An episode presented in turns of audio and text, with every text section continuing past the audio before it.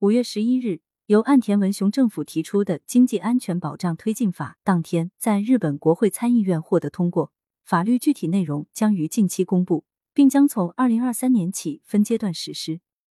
日本经济安全保障推进法主要由四部分构成。即强化特定重要物资供应链对重要基础设施设备实施事前审查、尖端技术研发加深官民合作，对涉及威胁国家安全的专利非公开化。其中，所谓特定重要物资，主要是指稀土等重要矿产以及半导体、蓄电池、医药品等。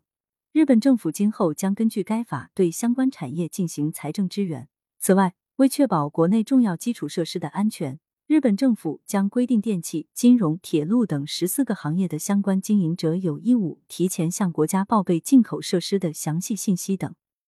日本国内舆论对经济安全保障推进法予以广泛关注。上海外国语大学日本研究中心主任连德圭教授说：“日本通过新经济安保法案，以经济安保为借口推出一系列举措，